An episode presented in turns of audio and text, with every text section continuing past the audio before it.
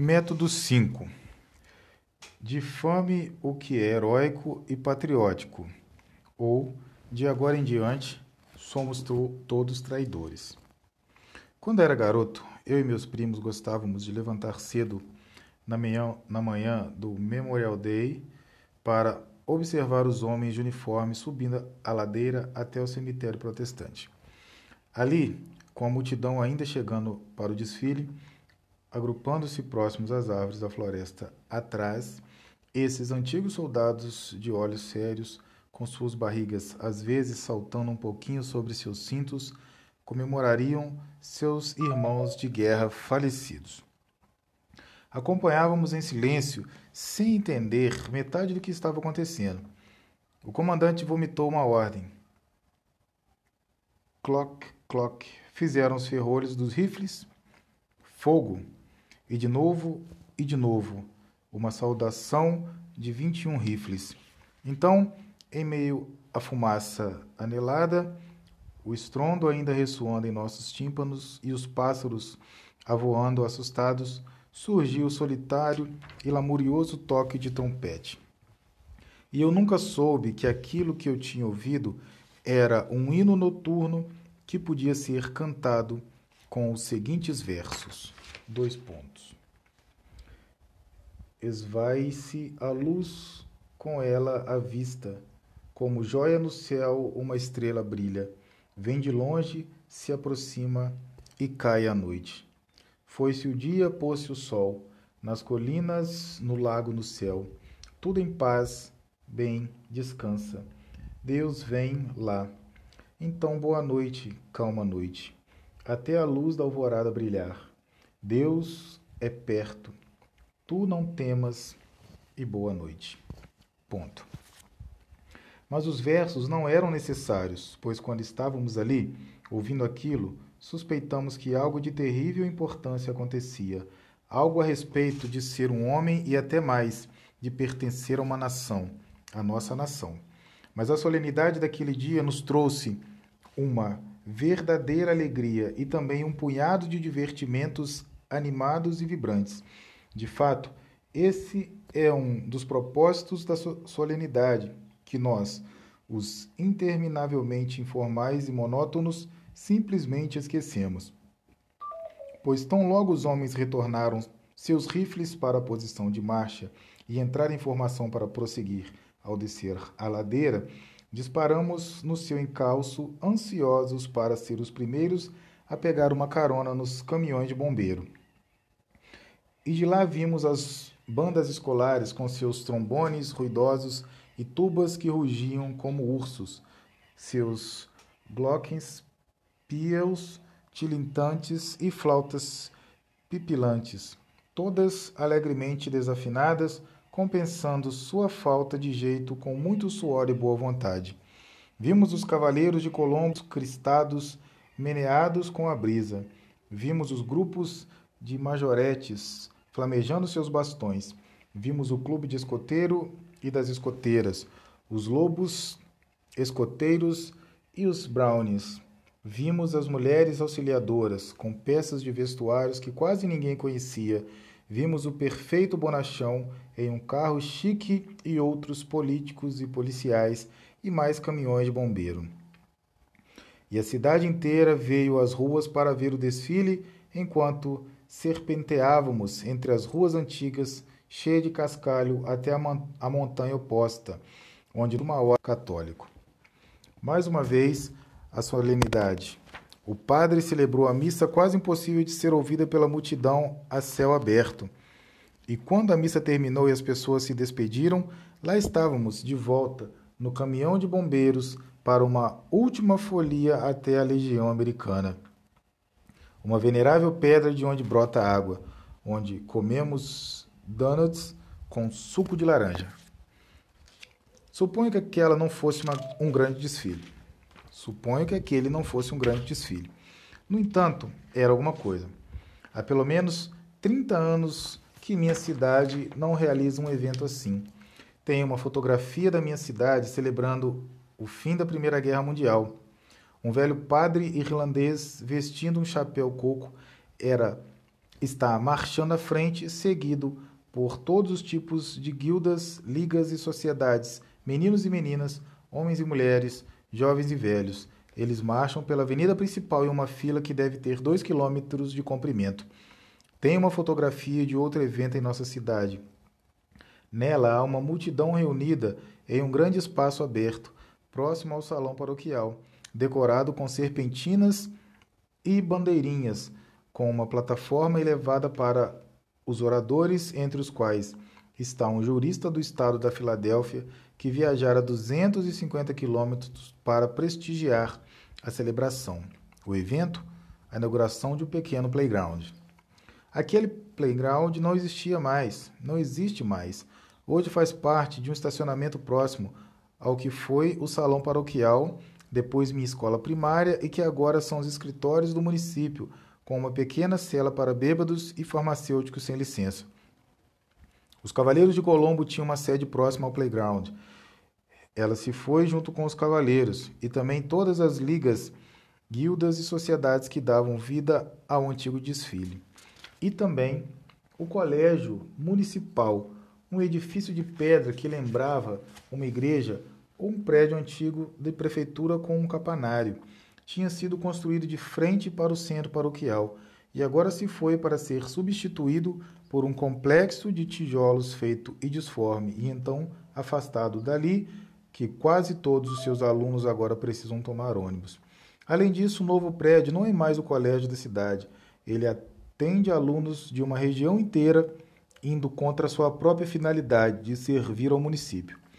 Minha cidade também ostenta o maior buraco glacial do mundo. Talvez você não saiba o que é um buraco glacial. As geleiras, muito embora sejam gelo, costumam se comportar como córregos ou rios e às vezes criam redemoinhos de água quando descem de volta às suas cavernas no norte.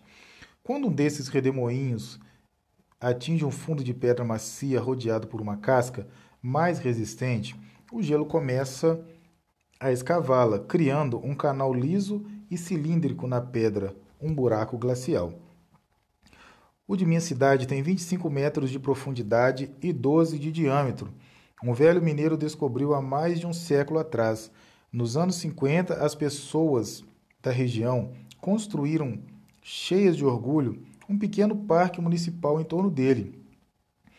Tenho fotografias das grandes barcas daqueles tempos, os buiques e fords de barbatanas alinhados no parque enquanto as pessoas compravam lanche para passe passear entre as árvores próximas, fazer um piquenique e conversar. Imagino que aquele parque representasse uma parte da nossa identidade, mas tudo isso não existe mais. Bem, o buraco ainda está lá, protegido por uma cerca gradeada para impedir que os desavisados caiam lá dentro. O fosso está cheio de lixo, garrafas quebradas e restos de fast food. E se há um carro estacionado ali, seu motorista está aguardando a chegada de algo ilegal. Um dos contos mais recorrentes nos antigos MacGuffin Reads era O Homem Sem País, de Edward Everett Haley. Na história, um jovem apoiador desatento do traidor Aaron Burr, e note, esperava-se que os estudantes soubessem quem foi Burr e por que foi um traidor. Berra o juiz em seu julgamento. Gostaria de nunca mais ouvir o nome dos Estados Unidos da América em minha vida. Pedido que o juiz consente em realizar. O homem Philip Nolan é sentenciado a passar o resto da sua vida em navios americanos. Ele é provisionado com todas as cortesias, com boa comida e dormitórios confortáveis, e começa até mesmo, após muitos anos de sofrimento, a ser tratado com genuíno respeito mas nunca mais verá uma única bandeira americana. Nunca mais poderá ler um único jornal americano. Nunca mais ouvirá de ninguém o nome de sua nação. Ninguém dirá: Deus abençoe a América em sua presença. Ele morre a bordo de um navio já velho e cheio de mágoas, antes de seus amigos conseguirem persuadir o Congresso a comutar sua sentença, mas morre como um patriota arrependido. Eu poderia escrever que todos nós somos Philip Nolan agora. Não seria verdade. Primeiro ainda, há muitos americanos que amam seu país. Enquanto escrevo estas palavras, alguns deles estão lutando no exterior para defendê-lo. Entre eles estão alguns jovens que tive a oportunidade de ensinar. E até mesmo estão, estes estão aleijados, desmembrados de seu patriotismo. Poucas pessoas dão valor à sua escolha. Na vida comum de um americano, na vida diária, há um pequeno senso de sacralidade, de que este é um lugar sagrado, ou de que este é um dia sagrado.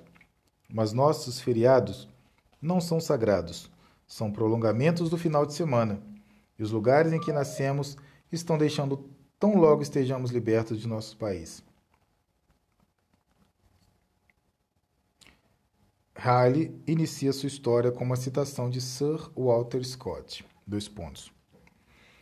Ali respira o homem que, para si, tão duro coração jamais disse: Estou em minha terra, aqui nasci. Ponto. De fato, existem tais homens e mulheres. Somos legião, mas não a legião americana a saber. Quando Dante e seu guia Virgílio estão escalando os círculos mais baixos da montanha do purgatório, encontram uma elevação isolada e ficam na dúvida de qual caminho devem seguir. Dante aponta uma alma solitária distante, que os observa atenta, como um leão movendo seus olhos sem mover a cabeça. Virgílio aproxima-se da alma e lhe pergunta o caminho. Mas a alma tem uma questão própria. Acontece que em seu coração ele não se encontra solitário. Virgi... Dois pontos. Virgílio, mesmo assim, foi-lhe rogando que a melhor via mostrasse da subida. E ela não respondeu só perguntando sobre nosso país e nossa vida. E quando meio e quando o meio meigo mestre começava, Mantua, essa sombra toda em si contida, gritou, surgindo de onde se encontrava: Ó oh, mantuano, eu sou do mesmo lar, sordelo eu sou. E um o outro abraçava. Ponto. Eis uma situação que não podemos imaginar hoje em dia. O que gritaria o homem moderno? Sim, eu também nasci naquela subdivisão no lado noroeste da linha de agrimensura que separa a municipalidade de Jeff Jefferson do Distrito Regional de Plainfield, pois ao passo que perdemos a capacidade de derramar uma lágrima de gratidão no aniversário de nossa nação, também perdemos a geografia pessoal de nossas vidas. Em todos os sentidos da expressão do lar à cidade, do estado da nação do passado distante às últimas luzes, a se apagarem no ocidente, nós não honramos nosso pai e nossa mãe. E isso torna insensível uma região muito perigosa do coração. Costuma-se acreditar que a finalidade da escola era de despertar um sentimento patriótico e lhe dar uma expressão nobre. É agora o propósito da escola amortecê-lo e, ao mesmo tempo, dar aos estudantes a impressão presunçosa de que interpretar uma história nacional sob a luz menos generosa possível, de que sair de seu caminho para voltar aos erros de seus primeiros nativos, que, Esnobar os costumes locais e nacionais de um povo e favorecer algum costume estrangeiro da moda é trazer aquele país ignorante para a luz a qual pertence. Fazer-lhe um favor contra sua vontade. Devemos produzir pessoas que seriam incapazes de escrever esses versos da canção América, ou até mesmo de cantá-los, sem virar os olhos impacientes, porque não conseguem conceber os sentimentos ali descritos. Dois pontos. Amo teus rios e rochas, bosques santas colinas. Meu coração em chamas eleva-se. Ponto. Mate os pais. Se você folhear antigos livros didáticos ou livros que costumavam ser vendidos para garotos, muitas editoras possuíam uma lista inteira dedicada somente a garotos coisa aparentemente impensável em nosso tempo mais iluminado. Você encontrará uma multidão de contos que nos chamam a tomar consciência com gratidão e admiração em nossos corações a respeito do que nos foi dado pelos pais de nossa nação. Uma dessas antologias inclui a história de um garoto recém-chegado a uma cidade do campo que logo se envolve em uma briga com um dos garotos locais em um pesqueiro. Depois de bater o pó de suas roupas, eles começam a conversar.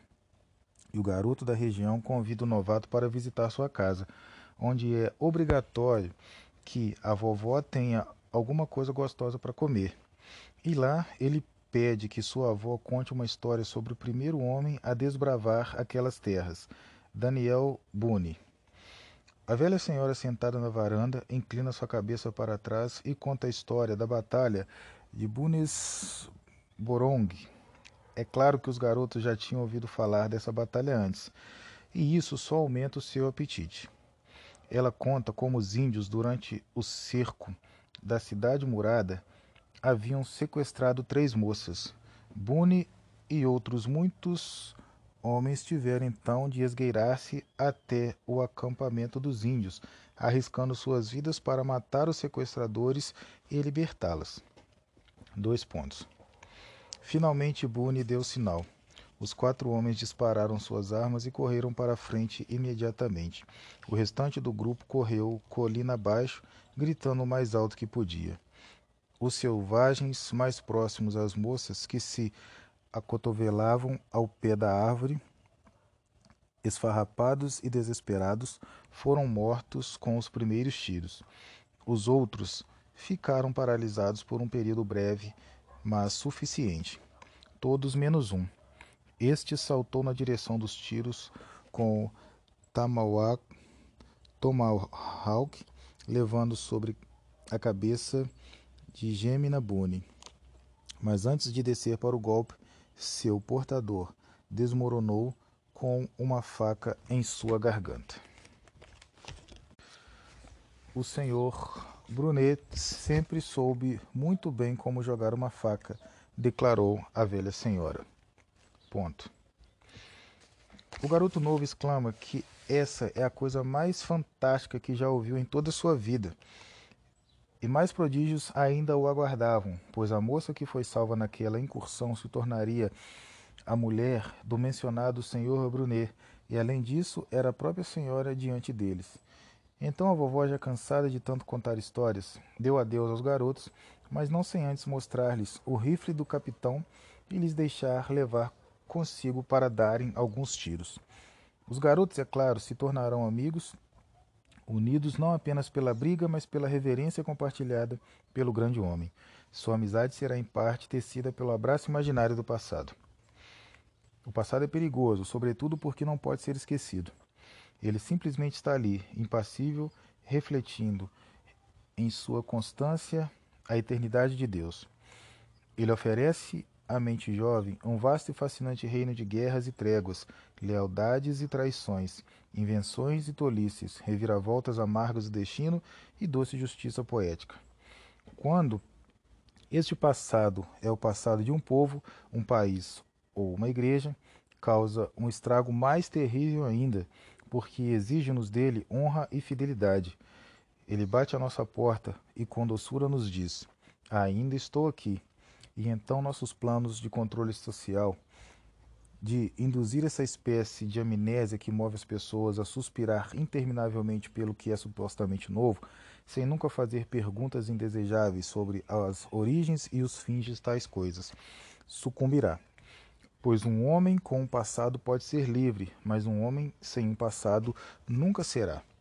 É por isso que em 1984, de George Orwell, os funcionários do Ministério da Verdade do Grande Irmão enviavam, enviam foto, fotografias, artigos e outros pedaços de evidência de um passado verdadeiro para o buraco da memória, onde serão picotados para o esquecimento.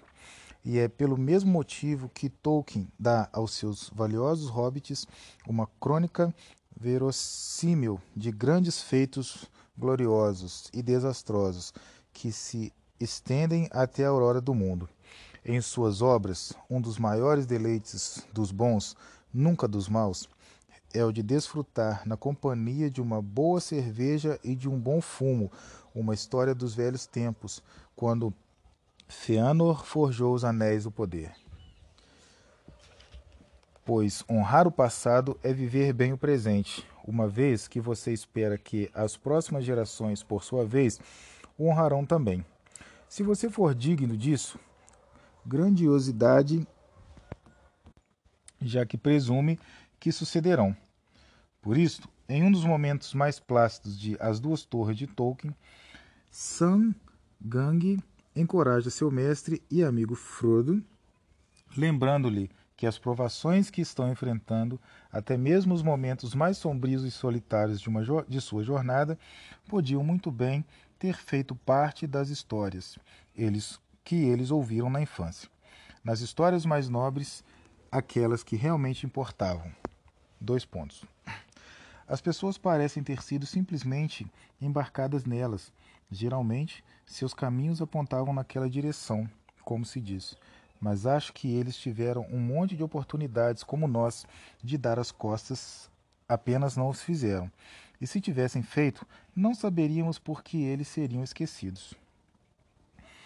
Ouvimos sobre aqueles que simplesmente continuaram, nem todos para chegar a um final feliz. Veja bem, pelo menos não para chegar àquilo que as pessoas, dentro de uma história e não fora dela, chamam de final feliz. Mas essas não são sempre as melhores histórias de escutar, embora possam ser as melhores histórias para se embarcar nelas. Em que tipo de história teremos caído? Ponto. O coração de Sam é formado por essas antigas histórias que dão a ele a capacidade ver-se agora tomando parte em um capítulo da saga da Terra-média, para que um dia os hobbits esquentando seus pés em uma boa fogueira, conte a história de Sam e Frodo e de sua luta contra o Senhor das Trevas. Isso é perfeitamente natural aos homens.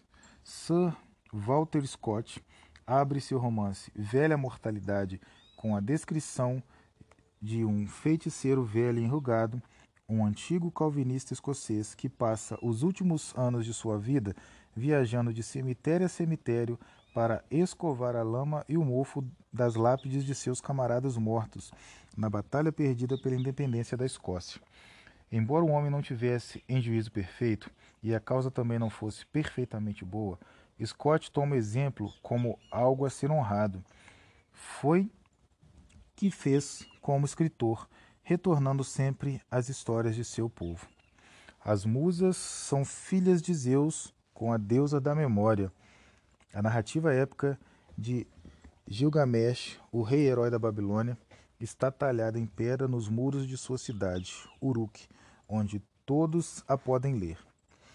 Heródoto, o pai dos historiadores, reinicia sua grande obra com palavras que deixam claro o bem de recordar as coisas. Dois pontos. Estas são as histórias de Heródoto de Halicarnasso as quais ele escreveu na esperança de evitar que os vestígios das ações praticadas pelos homens se apagassem com o tempo e que as grandes e maravilhosas explorações dos gregos, assim como as dos bárbaros, permanecessem ignoradas. Cantemos mas canções de nossos feitos, brada, rolando a seus homens na canção de Rolando, enquanto iniciam uma batalha sem esperanças contra um número muito maior de soldados sarracenos que os tinham surpreendido nas ravinas fechadas de Roncesvalles. Também eu pensei, ilustre Teófilo, escrever-te tudo em ordem exatamente, diz o evangelista Lucas, começando desde o princípio. Assim compreenderás com certeza os ensinamentos que recebestes.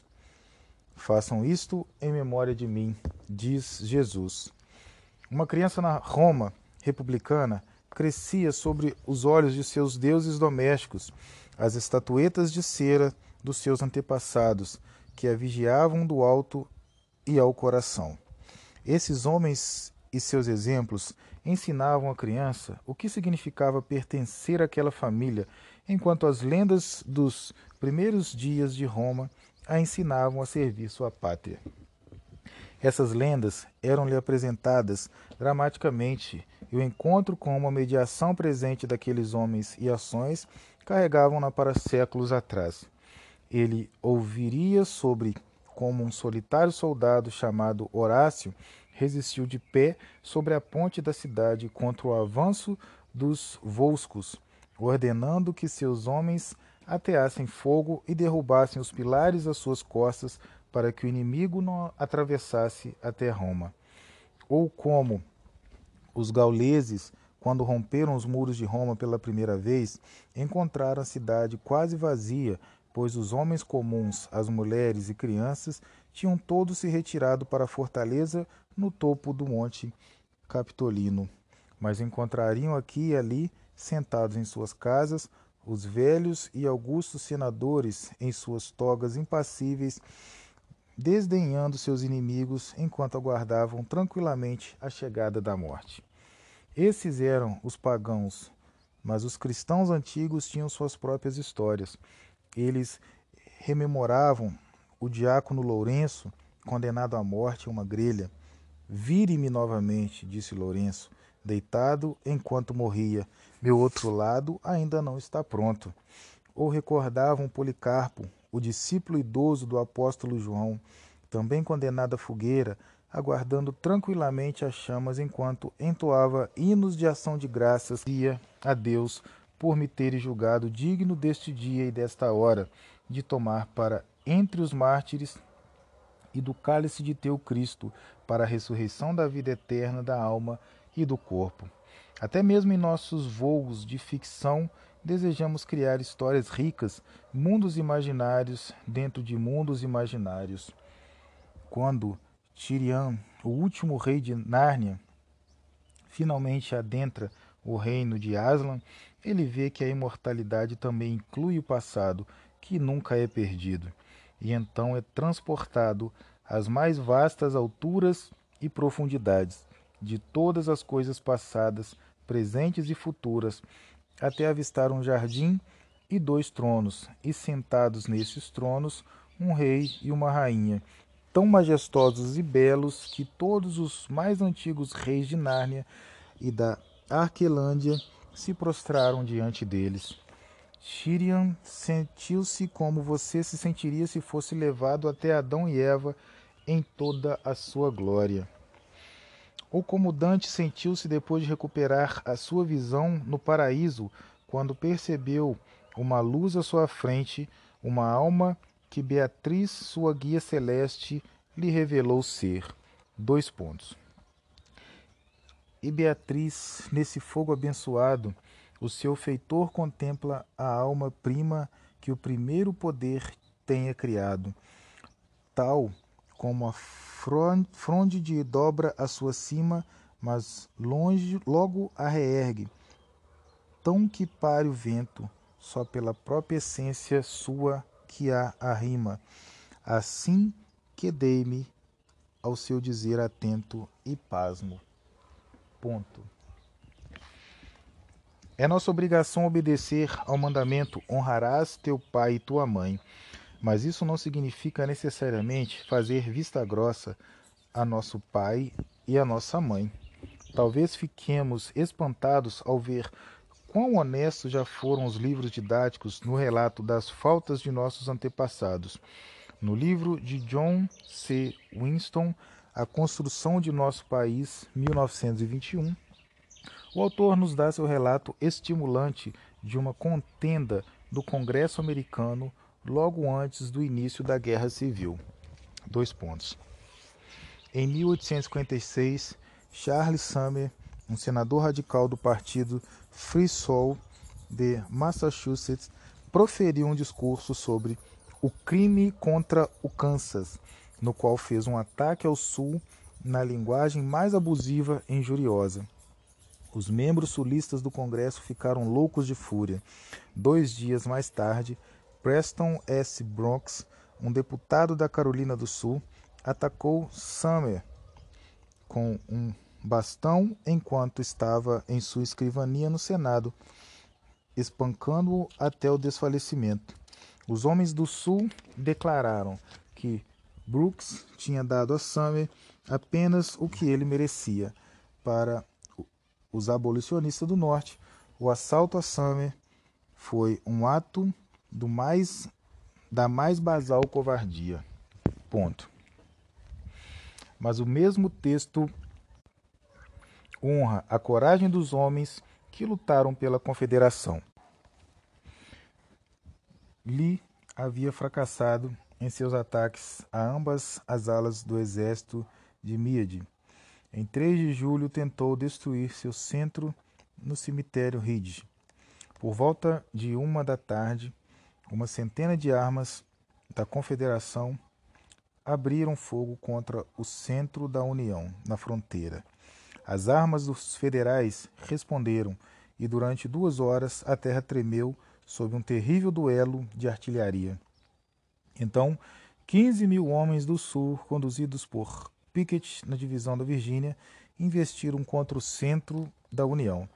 Depois daquela batalha, não houve mais nenhuma façanha heróica durante toda a guerra. Com coragem intrépida, os homens de Pickett decidiram alimentar um fogo que já dava seus últimos suspiros, e um punhado deles, sob o comando de Armistead, surgiu sobre o muro de pedra que desmarcava a fronteira com a União. Mas eram muito poucos para segurar o que havia tomado e foram rapidamente derrotados em uma terrível matança. A causa de seção atingiu aqui seu marco mais alto e deu início a seu regresso. Ponto. O livro também nos apresenta uma pintura muito comovente de Milais, onde dois garotos em vestes renascentistas, um deles tem as mãos sobre o queixo, escutam uma história sobre as terras de Alemar, contada por um escocês barbudo e descalço. O título da pintura é A Juventude de Haleig. É impossível não capturar a ideia. Assim como o jovem Haleig foi inflamado pelas aventuras das histórias antigas, também o jovem leitor do livro didático, que foi escrito para a sexta série, seria inflamado pelas histórias de seu país. E essa é a última coisa que desejamos. O ambientalista e romancista andarilho Farley Mowat, nascido no Canadá, foi e ainda é um dos poucos ateus com alguma coisa boa a dizer do mundo ocidental mas ele devia sua independência a um homem de imaginação prodigiosa e com total desprezo pelas novidades estúpidas de seu tempo. Seu pai, um velejador, caçador de patos e bibliotecário.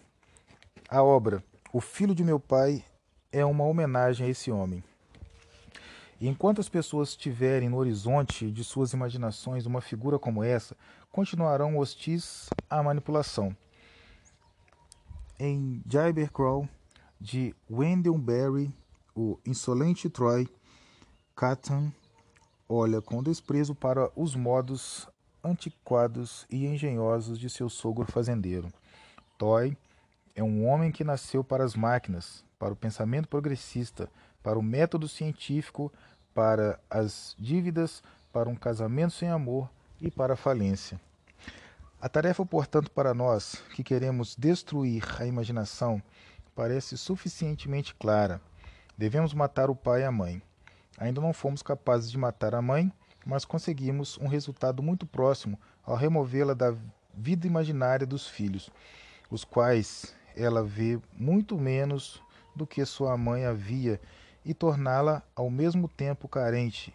Ela é uma prodigiosa entusiasta dos programas governamentais de alimentação das massas e livre das, da liderança opressora dos homens. Obtivemos muito maior sucesso no assassinato do pai. Na maioria das grandes cidades, é raro encontrarmos uma criança que viva com seu pai, e nossos entretenimentos de massa escarnecem dos pais, retratando-os como desnecessários, grosseiros e estúpidos. Este assassinato do pai fecha a criança um universo de fecha a criança um universo de significado. Meu velho costumava dizer: é o início de muitas recordações de um homem muito tempo depois de o pai ter retornado ao pó. Estamos criando as primeiras crianças na história do mundo, milhões e milhões delas que não saberão sequer o que essa sentença significa. O ímpio que está profanando a cidade és tu clama o profeta cego Tiresias ao mais cego ainda, Édipo, rei de Tebas. Ele aprenderá ao passo que a peça de Sófocles caminhe para seu terrível clímax que seu pai não era Pólibo de Corinto, a cidade do qual fugira, para não cumprir o oráculo que previa que assassinaria seu pai e desposaria sua própria mãe como esposa. Não, seu verdadeiro pai era Laio de Tebas, o qual matou sem desejar quando o rei e seu séquito o assaltaram na estrada. Quando Sófocles escreveu Édipus Tiranos, parecia há muito em Atenas que os gregos, em suas reformas democráticas radicais, haviam também matado seus pais. O perigo, como Sófocles o mirava, estava preso ao coração da ordem social. Ignorar a tradição, desprezar o passado, matar o pai. É colocar-se acima daquelas leis que não têm passado, pois se aplicam a todos os homens, e em todos os lugares e em todos os séculos. O coro diz: dois pontos. A sagrada pureza da linguagem e do afazer a moira me destine. Leis altos pés afixam, geradas através do urânio éter. Delas o Pai é o Olimpo e só o Olimpo nem as criou homem perecível, nem lete o oblívio as adormece. Nelas, um mega Deus nunca envelhece. Ponto. Deveríamos preferir, no lugar de Sófocles, o genitor da educação pública moderna, John Dewey. Dois pontos. A educação tem, portanto, não só de proteger o indivíduo contra as tendências errôneas e nocivas da sua própria mente, sua imprudência, sua presunção e sua preferência pelo que contribui ao seu interesse pessoal por evidências objetivas, mas também para minar e destruir os preconceitos acumulados e auto-perpetuados de eras inteiras. Ponto. Graças a Dewey, hoje sabemos que não podemos destruir esses velhos preconceitos se ao mesmo tempo continuamos a expor nossos pupilos à literatura do passado clássico. Édipo matou Laio sem saber o que estava fazendo. Dewey matou Sófocles sabendo o que fazia. O que desejamos não são exatamente traidores. Somos capazes de odiar e até mesmo respeitar um traidor corajoso. No lugar disso, Queremos cidadãos que não sejam realmente cidadãos, cuja repulsa por seu país seja extremamente ordinária, desbotada e incapaz de desenvolver-se até o grau de traição.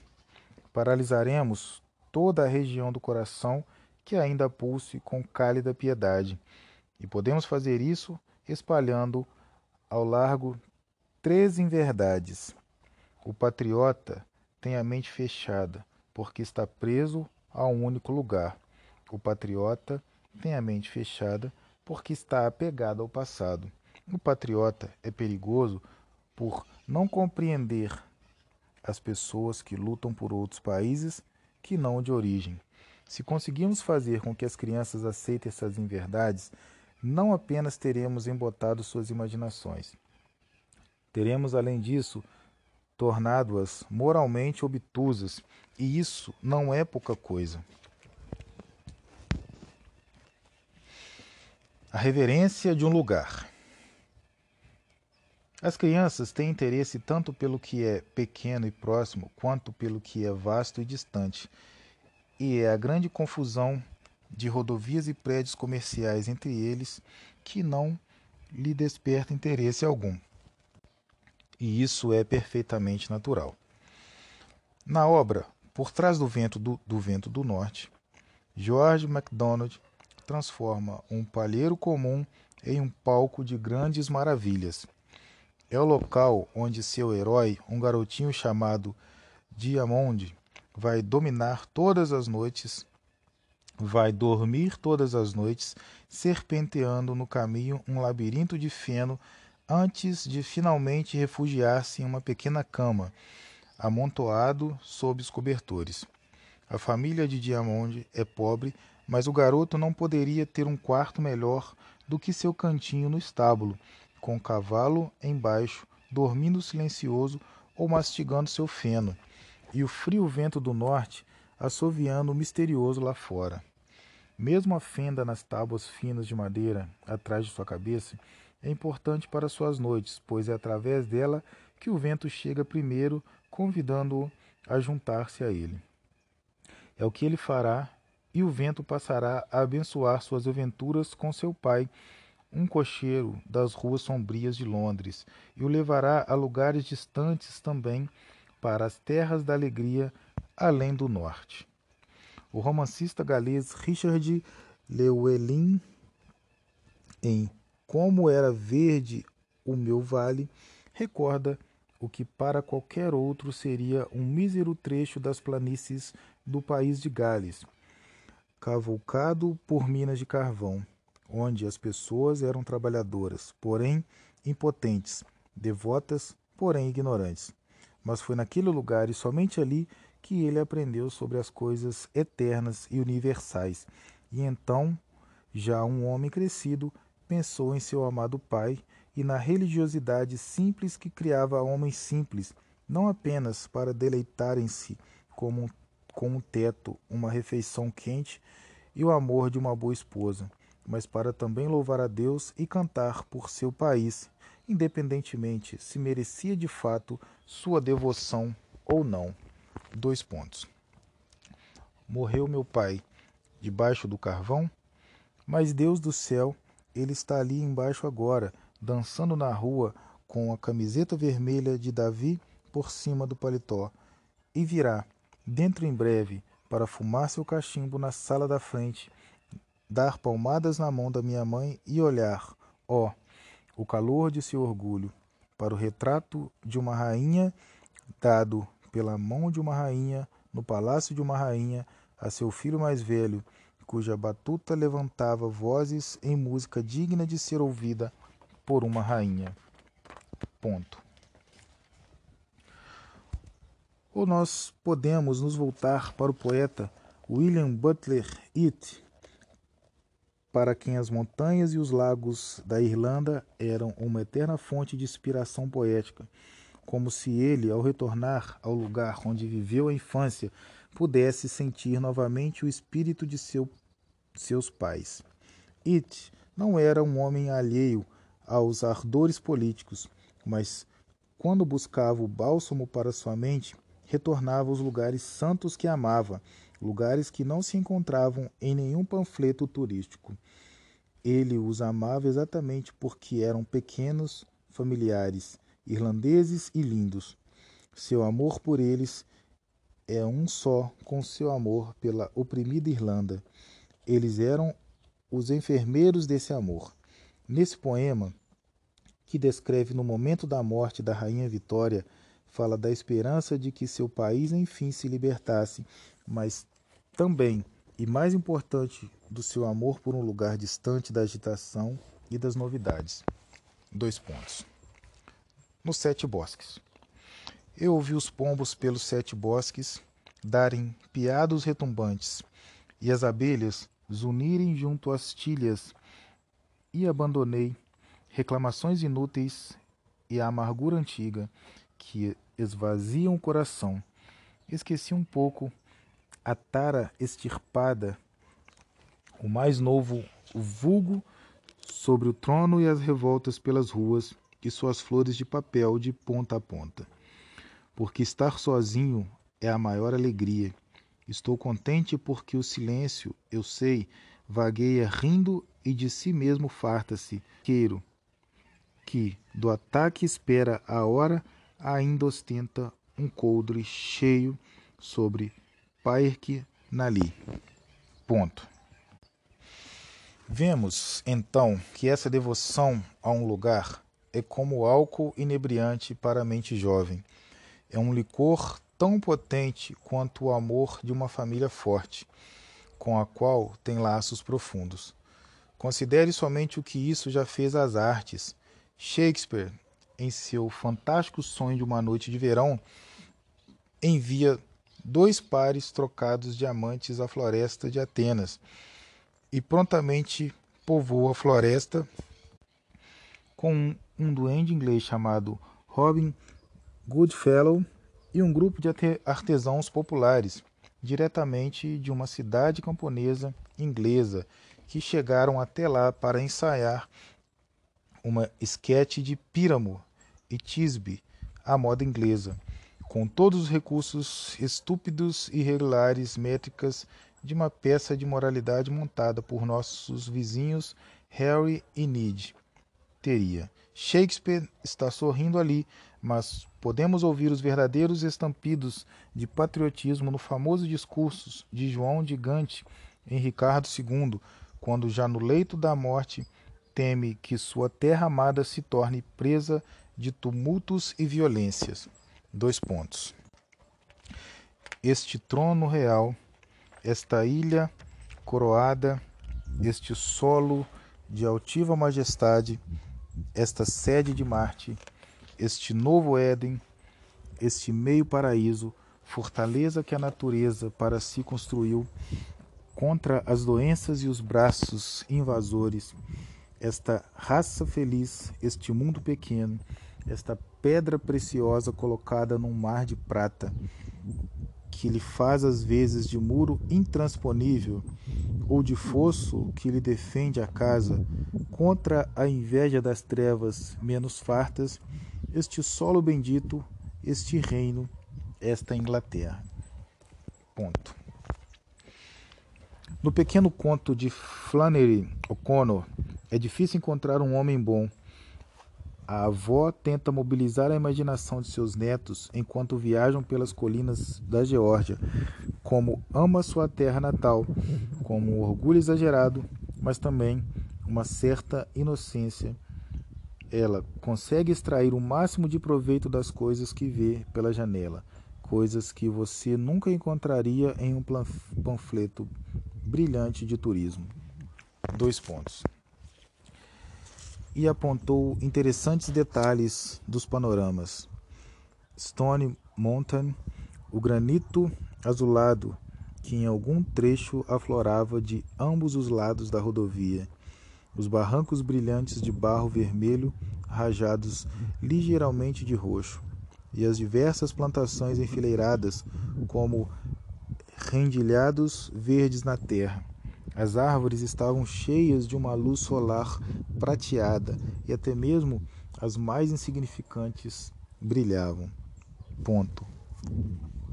Mas as crianças não conseguem se importar. Elas foram treinadas para as coisas fugídias para a sensação imediata. Elas não têm nenhum amor por sua terra e nem mesmo paciência para contemplar sua beleza. Dois pontos. As crianças iam lendo suas histórias e tinha voltado a dormir. Vamos passar pela Geórgia bem rápido para não ter de olhar muita coisa, John Wesley disse. Eu, se fosse um menino, eu não falaria assim desse jeito do meu estado natal. O Tennessee tem montanhas, a Geórgia tem suas colinas. O Tennessee não passa de um lixão, é uma terra de arigós, John Wesley disse. E a Geórgia também é uma porcaria de Estado. E isso mesmo, disse Johnny Starr. Ponto. Vemos aqui os produtos do fácil cinismo. Aprenda a desprezar o lugar onde nasceu, seus antigos costumes, suas glórias e sua vergonha. E então enfie sua cabeça em uma revista em quadrinhos. Isso feito, você terá vestido uma armadura tripla contra o perigo do pensamento genuíno ou do chamado do transcendente. Algumas pessoas não possuem mundos que Deus possa perfurar. Quando o dramaturgo Sófocles já era um homem em seus 90 anos, à beira da morte, ele olhou para o passado de sua amada cidade de Atenas e para os erros que o conduziram à longa e desastrosa guerra contra Esparta. Antes de deixar para sempre seus concidadãos, Sófocles queria dar-lhe suas últimas palavras sobre o sofrimento humano, pois sabia que seus companheiros atenienses tinham sido humilhados e que lutavam para encontrar uma maneira de exprimir sua sorte. Ele não esboçou um programa político. Ele não disse desprezem sua pátria. Ele não os encorajou a pensar globalmente, se é que isso é possível. Ele não deu de ombros e perguntou que, diferença, que diferença fazia perder ou não a liberdade cívica, mas antes voltou suas atenções para o que é pequeno, velho e venerável, para as coisas que a ideologia não pode tocar. Em sua imaginação, em sua peça final, Édipo em Colono, encenada por seu neto após sua morte, Sófocles descreveu com o lirismo delicado de um velho e sábio poeta a pequena aldeia rural de Colono, situada logo após os limites da cidade, onde sua vez, onde uma vez foi criança. Então o coro dos colonos, também homens velhos, saúdam o velho e sofrido Édipo, que busca um lugar onde possa morrer em paz. Dois pontos. Neste lugar, de bons corcéis terá o paradeiro mais belo estrangeiro que existe na terra. Colono, a Clara. Aqui o roxinol, constante hóspede, entoa sempre o canto harmonioso no fundo destes vales muito verdes. Seu hino é feito na era sombria, inviolável ramagem do Deus, compacta proteção ao mesmo tempo contra o calor do sol e contra o vento de todas as tempestades. Aqui vagueia o próprio Deus das bacanais, Dionísio, quando ele vem prestar o culto às divindades que o nutriram. Ponto. De modo algum, a ideia daquela pequena aldeia que estava tão próxima do coração de Sófocles foi capaz de impactá-lo com o mistério da existência com mais eficácia do que todos os filósofos e representantes do poder político entre os quais viveu sua vida inteira. A reverência nutre a imaginação, pois nos situa ao mesmo tempo na grandeza e na pequenez, na fixidez de um momento único e na vasta amplidão das gerações. A ideologia cava muitas covas, mas não encontra uma única rocha. Podemos sentir o mesmo puxão no coração, até mesmo na melhor literatura de fantasia escrita para jovens. Tolkien não inicia sua saga da Terra-média descrevendo uma organização geopolítica muito vasta, mas conduzindo-nos até um aconchegante e muito provisionado buraco de hobbit, em um lugar muito amável e provincial chamado o Condado. Os hobbits mais corajosos do Condado não enchem suas cabeças com grandes feitos em terras distantes. Eles gostam de cuidar dos jardins, tomar exuberantes cafés da manhã, desfrutar a cerveja de uma boa safra de cevada, celebrar seus feriados com barulhentas danças e fogos de artifício e contar histórias dos grandes hobbits de antigamente. Tão grande é a força com que o condado se prende à nossa imaginação que Tolkien nos fornece mapas do, do lugar, pois naturalmente desejar, desejaremos conhecer quem vive ali. E de alguma forma, aquele condado também passa a fazer parte do nosso mundo, ou desejaríamos ter crescido. O problema com esse tipo de reverência é que ele produz verdadeiros patriotas.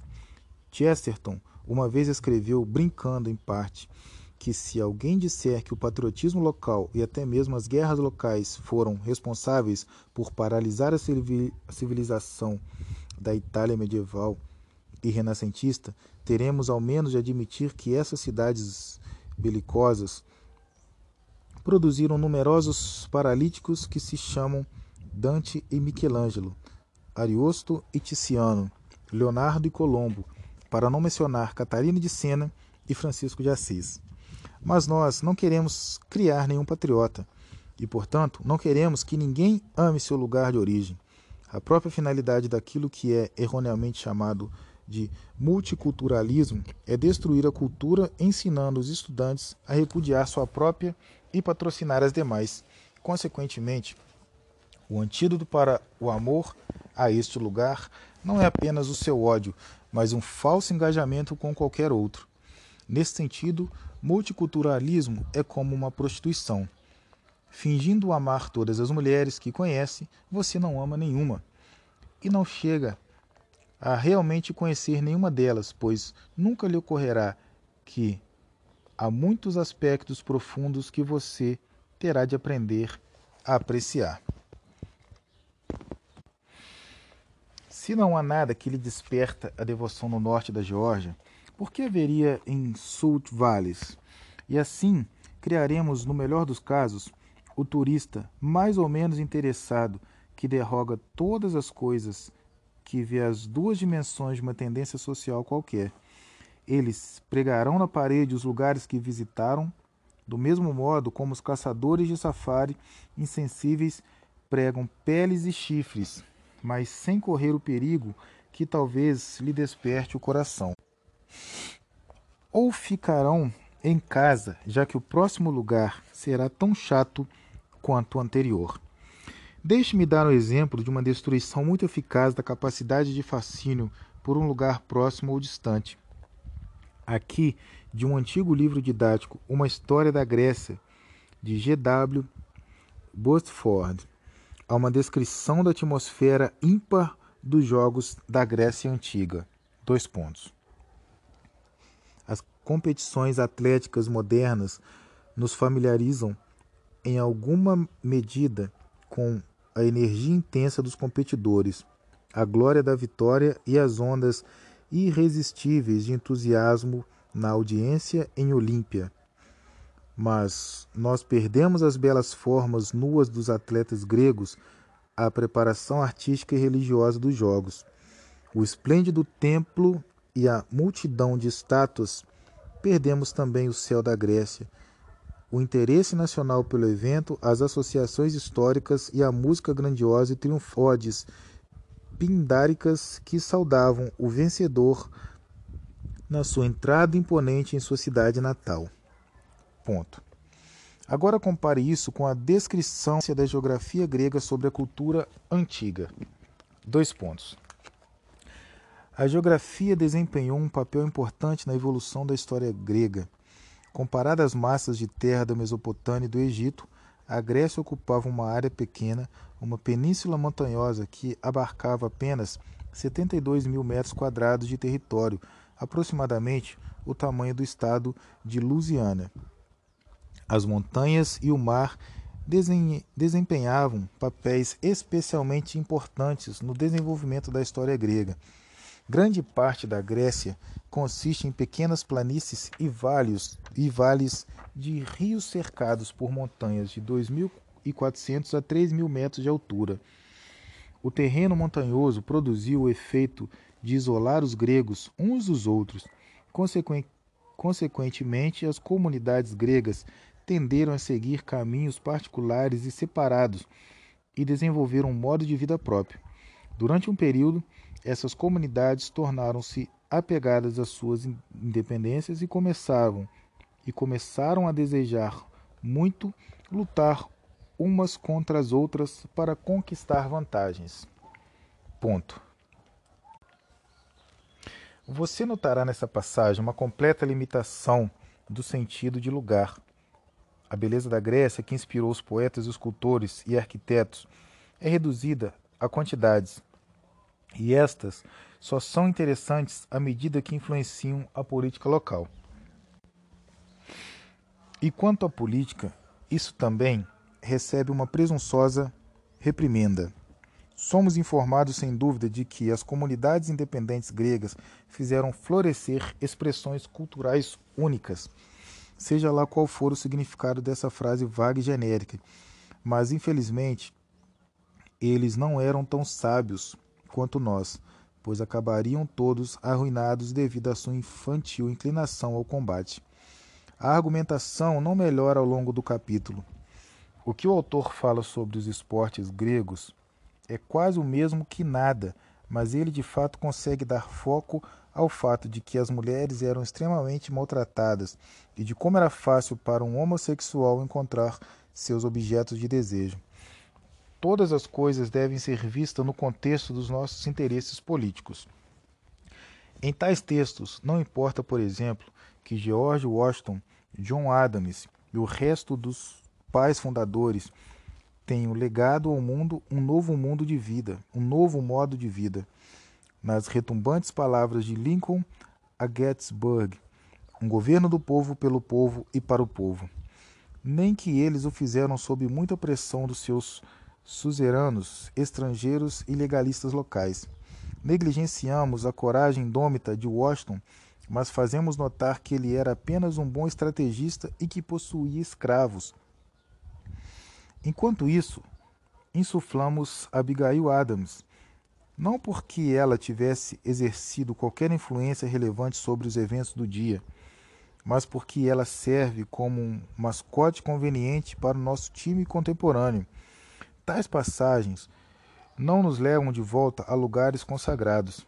Elas simplesmente expõem esses lugares que não podemos ser, que não podem ser completamente ignorados. vivendo no passado. Agora, há sempre aquelas pessoas que creem que toda essa reverência ao nobre passado é benéfica ao assolamento da imaginação, visto que o passado é sempre o mesmo, ao passo que a imaginação busca o novo e o aprimorado. Não acredite nisso. O passado é como um quarto secreto de uma casa antiga, coberto pelo pó e pelas teias de aranha, onde raios de luz quedam sobre armaduras ancestrais, ferramentas incomuns já esquecidas por nós, e livros que recordam as palavras e os feitos de homens e mulheres que uma vez pisaram sobre esta terra e cujos ossos agora descansam em seus túmulos. É uma câmara que nos golpeia com o senso de santidade, pois nos põe à presença dos que uma vez foram como nós e que agora não são como havemos de ser. Estou olhando para uma moeda. Ela não é tão velha, ao menos não tanto quanto essas moedas podem ser. É uma pequena moeda de 10 centavos, datada de 1916. É de um banco leitoso. É de um branco leitoso e soa como um sino quando você abate para rodar na mesa. Na face da moeda há um busto de, da Estátua da Liberdade vestindo um capacete alado. Ela possui uma beleza delicada, mas seus lábios estão separados como se estivesse para dizer alguma coisa. As asas, assim nos disseram, representam a liberdade de pensamento, algo que talvez estivesse em ameaça em 1916, quando a Primeira Guerra Mundial transformava a Europa em um vasto cemitério e a nova República Russa encontrava-se à beira do comunismo. No verso da moeda, vemos um faces romano, um machado envolto por uma série de varas de madeira atados com corda. Os fascistas na Itália ainda não tinham machado, manchado a reputação dos antigos símbolos romanos de força e unidade. Próximo à beira, próximo à beirada, no verso abaixo das faces está um pequeno D, que diz que a moeda foi cunhada em Denver. Podemos ler muitas coisas em uma moeda como essa. Ela já foi uma vez uma moeda séria, não um artifício do turismo. Não apresentava nenhuma, nenhum retrato de nenhuma pessoa particular. Na realidade, nenhuma moeda americana ainda havia feito isso até o centavo de Lincoln entrar em circulação em 1909, no centenário de nascimento do presidente. Esperava-se que as pessoas que a cunhariam e a usariam tivessem um mínimo de conhecimento sobre história. De uma outra forma, os faces não teriam nenhum sentido. Até mesmo o apelido que deram a ela, o centavo de mercúrio, é ao menos um equívoco clássico. De algum modo, aquela pequena moeda nos fala com eloquência sobre o mundo de um povo americano que já não mais somos. E como eram americanos, mas não como nós, apelavam à imaginação. Eles nos dizem: Homens da nação, olhe novamente para as coisas que vimos, escute o que temos a dizer. Em sua obra Eneida, Virgílio leva seus leitores às colinas arvoradas que, séculos mais tarde, se tornariam a sede de Roma. Isso não é um exercício de sentimentalismo. Ele os suplica a imaginar não só como o lugar se parecia antes de todos aqueles templos e palácios, as ruas estreitas com suas habitações e os corredores colunados do fórum. Ele também deseja reviver em seus leitores o sentimento antigo de reverência que unia o povo romano e o fazia tão grandioso. Nesta passagem, o progenitor dos romanos, Enéas, caminha com Evandro, o rei de Arcádia, até um misterioso bosque, um lugar repleto de recordações maravilhosas. Dois pontos. No cimo, diz Frondente, habita um nume, qual seja Edúbio. Arcádios creem ter visto Jove no, bi, no bicojo a vibrar por vezes, por vezes. A égide negrejante. Observa aqueles dois muros em ruínas. Monumentos são dos varões passados, são relíquias de Satúrnia e Janículo, cidades que o pai Juno e Saturno edificaram. Ponto. Vemos na descrição de Evandro uma espécie de conexão misteriosa entre uma geração e a próxima, envolta de verdade, envolta de verdadeira reverência. Seu nome significa homem bom, e se olharmos para suas palavras e feitos, perceberemos que sua bondade consiste, em boa parte, na sua lealdade. Ele honra Enéas porque lembra que seu pai uma vez honrou o pai de Enéas. Ele honra Hércules porque lembra que o semideus viveu em uma encosta próxima à região, a qual livrou de um monstro salteador, Caco. Ele honra os deuses porque deles recebeu uma terra onde pode viver em paz. Virgílio sugere que a lealdade de Evandro está relacionada à simplicidade de sua vida, que não é a mesma coisa do que a relativa pobreza de sua aldeia de cabanas, o Palanteu. Evandro não é tão importante e poderoso para ser relembrado. Tito Lívio tinha um objetivo similar em mente quando escreveu sua fenomenal História de Roma. Ele não pretendia que sua obra fosse uma mera crônica, mas um exercício da imaginação moral. Pois, agora, diz ele, nós, romanos, nos pervertemos junto com nossas luxúrias. Fomos conquistados por aqueles que conquistamos, abandonando nossas virtudes e adotando vícios estrangeiros até o ponto de ficarmos tão doentes que não podemos nem mesmo suportar a cura para as nossas doenças. Todavia, diz Tito Lívio, é bom recordar os feitos de nossos antepassados, colhendo de nosso memorial o conforto de tais histórias. Nunca falham em trazer, e talvez também a força para reviver suas virtudes em dias melhores que hão de chegar. E Tito Lívio conta histórias com maravilhosa exuberância. Tome, por exemplo, o encontro do astúcio Aníbal, o grande nêmesis de Roma, com o jovem Cipião, nas planícies de Zama, no norte da África, no final da devastadora Segunda Guerra Púnica. Aníbal talvez tenha sido o maior estrategista militar que já existiu. Sua retirada central em Canas, seguida por movimentos de flanco que fecharam os romanos em um anel de morte é ensinado até hoje nos livros de estratégia das escolas militares.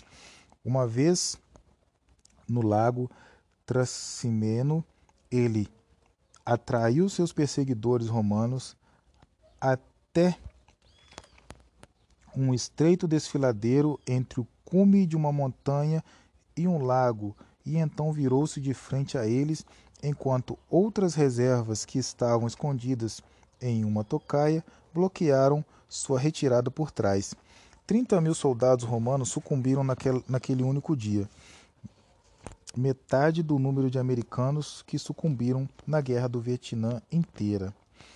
Outra vez, quando Aníbal estava sendo pilhado pelos exércitos de Quinto Fábio Máximo, que ganhou o epiteto de conquistador ou protelador por ter, por ter perspicazmente recusado lutar contra Aníbal em uma batalha campal, a qual sabia que os romanos perderiam, ele esperou até a calada da noite e então amarrou tochas flamejantes às caudas das vacas em seus carros de boi, faz correr em pânico pelos campos. Os romanos, pensando que Aníbal estivesse levantando acampamento, começaram a perseguir as luzes, enquanto Aníbal e seu exército escapavam em outra direção. É este mesmo Aníbal, então, que dá um passo à frente em Zama para persuadir Cipião a aceitar os termos de trégua. Aníbal não se desculpa de seu ódio vitalício por Roma. Ele admite que fora inimigo de Roma desde que era uma criança e relembra a Cipião como se de passagem quão próximo esteve de irromper pelos muros da cidade. O que fui no lago Tracimeno e em Canas, você é hoje, diz ele, adotando agora a estratégia de sugerir que nos assuntos humanos não existem certezas e que o homem no topo da roda da fortuna deve esperar seu futuro declínio. Melhor e mais segura é uma paz garantida do que uma vitória esperada, diz Aníbal, pois a primeira você tem nas próprias mãos, mas a segunda está na mão dos deuses. E os deuses, como sabemos, não devem ter nossa confiança. E não lhe recusaremos, na realidade, concederemos como seus, como seus todos os territórios pelos quais vieram a lutar. Sicília, Sardenha, Espanha e todas as ilhas do mar entre a África e a Itália. E quando os cartagenos se for do agrado dos deuses permiti-lo, ficarão encerrados entre as fronteiras de, seus, de seu império no continente africano. O toque final em seu discurso é uma tacada de mestre. Conceder a dedicação humana, conceber a dedicação humana muito além do desejo pessoal pela conquista. Devemos entender até mesmo em um inimigo que vale a pena lutar por certas coisas e até mesmo morrer por elas. Qualquer patriota é capaz de entender Aníbal. Até mesmo Tito Lívio, que retrata o homem injustamente cruel e sedento de sangue, não consegue senão mostrar-nos agora um homem digno de ser inimigo de Roma. Eu sou Aníbal que busca a paz e que nunca buscaria senão por acreditar obter com ela algum benefício, e por este benefício sustentarei a paz que busco. Pois por meio de mim veio a guerra no início, na qual brilhei até que os deuses tornassem e que não fiques contrariado agora, se por meio de mim chega a paz. Podemos ver nesse momento de tensão o orgulho desse homem indômito, mesmo quando se curva à necessidade e busca uma resolução pelo bem do país que, sem dúvida, ama uma paz que o escalda em cada célula de seu corpo. Mas Cipião não perde tempo com o apelo. Ele faz o que as pessoas jovens nunca devem fazer. Ele se lembra. Ele se lembra de como Catargo fez um acordo traiçoeiro com Régulo na Primeira Guerra Púnica. Ele se lembra como acabou de admitir o próprio Aníbal de como Catargo deu início à Segunda Guerra atacando aliados de Roma na Cilícia e na Espanha. Ele não se alegra, ele é, na descrição de Tito Lívio, exatamente como era na vida, um homem jovem e filosófico. Quanto a mim, diz ele, estou consciente da fraqueza humana e respeito o poder da fortuna e sei que tudo o que fazemos está submetido a milhares de possibilidades. Mas ele sabe muito bem que, se não tivesse conduzido suas frotas até Catargo, Aníbal nunca teria deixado a Itália por escolha própria. Sendo assim, não tem nenhum pudor em prosseguir com a guerra. Prepare-se para a batalha, diz ele, pois você nunca foi capaz de sofrer a paz. Qual proveito tiramos de ter ouvido tais histórias? Aníbal talvez não tenha sido tão inteligente enquanto Tulívio o retrata, embora não uma evidência que nos mova a tal dúvida. Cipião talvez não fosse tão nobre assim, embora tenhamos muitas evidências que dão suporte à sua temperança e humanidade algumas e humanidade, algumas concedidas com muito má vontade pelos próprios inimigos de Roma. Mas o jovem que ouviu tais histórias podia transportar tais seres maiores do que a vida para sua própria vida. Ele podia conhecer a aparência daquele inimigo implacável e generoso, assim como o do jovem e severo patriota. Dizer que nós não conhecemos tais pessoas todos os dias, naquele mundo sombrio que os pensadores medíocres chamam vida real, não é um bom argumento. Philip Sidney também admite isso em sua defesa da poesia, mas para chegar à conclusão de que esse é o motivo pelo qual a poesia é superior a um puro e simples relato de acontecimentos, pois o poeta deseja criar um Enéas ou um Ciro que habite não só as páginas de sua obra, mas também os corações e mentes em expansão de seus leitores jovens. Dois pontos. A natureza nunca revestiu a terra com tão rica tapeçaria como fizeram os diferentes poetas, nem com rios tão encantadores, árvores frutíferas, flores olorosas, nem qualquer outra coisa que possa tornar mais adorável a tão amada terra. Seu mundo é de bronze, apenas aquele que nos apresentam os poetas é de ouro. Mas deixemos de lado tudo isso e voltemos ao homem, a quem tudo o mais se destina, e no qual, pois, a natureza parece ter empregado seus dons supremos. A fim de saber se ela produziu um amante tão sincero quanto Teágenes, um amigo tão fiel quanto Pílades, um homem tão valente quanto Orlando, um príncipe tão íntegro quanto o Ciro de Xenofonte, um homem tão perfeito sob todos os aspectos quanto Enéas de Virgílio. Ela, a ideia do poeta, opera de um modo tão substancial que não apenas produz um Ciro, que teria sido apenas um ser perfeito e excepcional que a natureza poderia ter gerado, mas oferece à humanidade um Ciro que produza muitos Ciros, desde que os homens queiram aprender por que e como aquele Criador o fez. Ponto. A imaginação busca o ideal e contempla sua beleza. E ao fazer isso, penetra mais profundo na verdade do que a indolência do cinismo. Qualquer um é capaz de enxergar uma verruga ou uma pinta. As faltas afuliam todos nós mas a imaginação perdoa as manchas e tenta olhar qualquer que seja, qualquer e tenta olhar sobre a fuligem.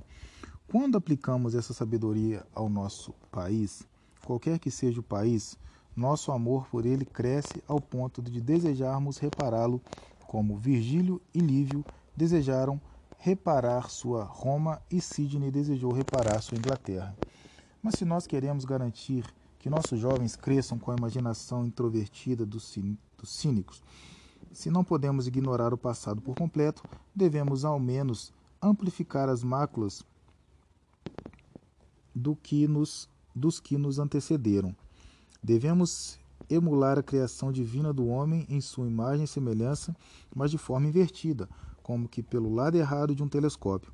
Devemos fazer todas as coisas pequenas como nós mesmos isso nos causará um belo sentimento de superioridade moral e intelectual. E esse sentimento é mais mortal à imaginação do que eram as lanças dos soldados de Aníbal aos romanos em Canas, séculos atrás.